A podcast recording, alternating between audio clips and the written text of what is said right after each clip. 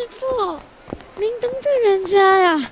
嗯嗯嗯小姐我看呐等到我们走出京城哦这大元朝大概啊都换了十几个皇帝了。哎呦好啦师傅徒儿徒儿以后会好好修炼的吧得了别撒娇了咱们还是快赶路吧。为师啊可是预计要在酉时以前离开这座京城的呢。是的，师傅。不过，师傅，我可以问你一个问题吗？从以前到现在，为师有拒绝过你什么问题吗？你想问什么，说吧。太好了，那那徒儿可就问了，就是徒儿一直想不明白，为什么您要是这样子离开啊？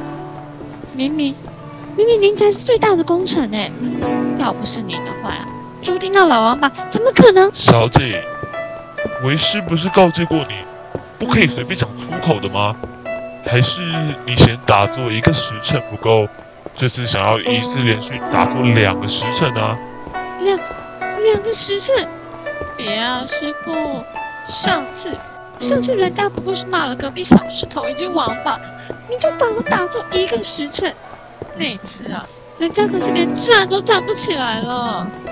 这次这次人家不过多说了一个老字，怎么怎么就多了一个时辰了呀，师傅？小景，哎，哎呦，师傅，小景知道师傅对小景最好了，绝对舍不得小景去受这种苦的。你说对不对啊，师傅？哎，真受不了你，每次要受罚就会撒娇，你这个性啊，跟你母亲可一点都不像。好了好了好了，别要为师的手了，为师啊，不罚你便是。真的吗？太好了，嘿嘿，谢谢师傅。不过，师傅，您还没回答小景的问题呢。您可是被誉为三乌龙的李昊天呢，这朱棣啊，现在能住在龙椅上，有八成的功劳都是您的呀。结果在最后论功行赏的时候，您什么都不要，就连他最后要赐给您的爵位，您都给婉拒了。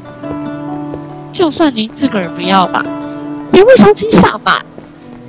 如果小景是您的话呀，绝对至少拿他个百八十万两白银的。哼 小景，满招损，谦受益的道理，为师应该跟你讲过不少次了吧？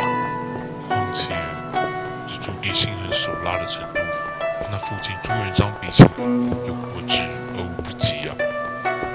为师这才赶紧带你离开，不然要是我，就会同那刘伯温一般，总是低调也逃不过一死！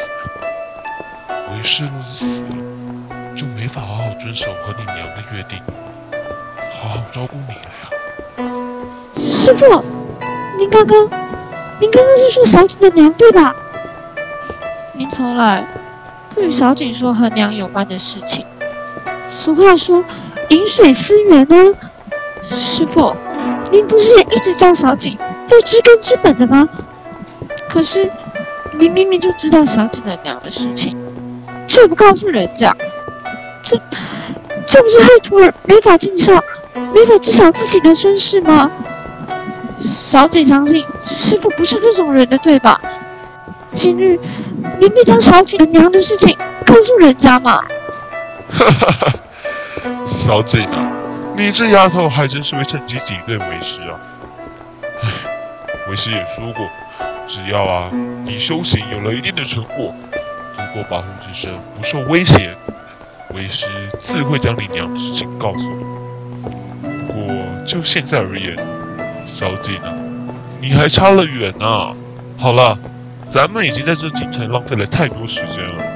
为师可是计划要在酉时以前离开这座京城的呢。平日叫你修炼都在偷懒，这下可好了。平日啊叫你修炼都在偷懒，你看吧，恶果出来了吧？师师傅，您您这是做说过了吧？为师可是计划在酉时以前离开这座京城的呢。好了，别说了，上来吧。